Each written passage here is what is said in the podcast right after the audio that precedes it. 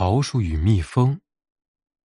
春天来了，果园里各种果树百花盛开，引来众多蜜蜂到果园中采粉酿蜜。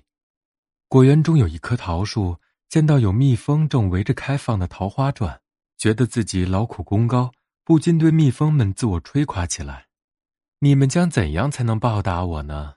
桃树对前来采粉的蜜蜂们说：“每年春暖花开时。”你们正是从我这里采取花粉，才能酿出甜蜜，家族才赖以生存繁衍，也因此得到荣誉，受到主人青睐。因为有我才有你们的一切，所以可以说我就是你们的恩人。蜜蜂们听了愤愤不已，说：“你的见解过于偏颇，我们受助于人，铭记在心，并在实际行动中努力回报。我们采粉时也帮你传了粉，为你能结出硕果尽菲薄之力。”同时，我们酿蜜粉源来自万紫千红，你不过是百花之一而已。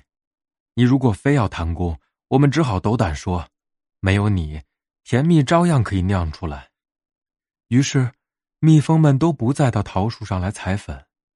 其他昆虫们知道了，也都鄙视桃树的德行，而纷纷远离它而去。